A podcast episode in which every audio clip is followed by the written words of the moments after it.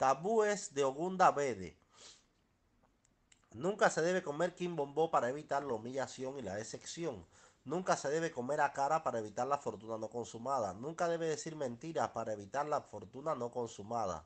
No debe robar para evitar la ira de las divinidades. Nunca debe pagar bien con mal para evitar un desastre lento pero doloroso. Nunca se debe engañar a su esposo para evitar la vergüenza y la humillación.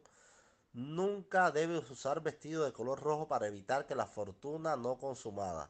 Nunca debe romper un hormiguero o utilizar cualquier parte de él para, para nada, para evitar la fortuna no consumada. Nunca se debe matar, comer o usar cualquier parte de la familia mono para evitar la ira de los antepasados. Nunca debe conspirar contra cualquier persona para evitar la ira de las divinidades.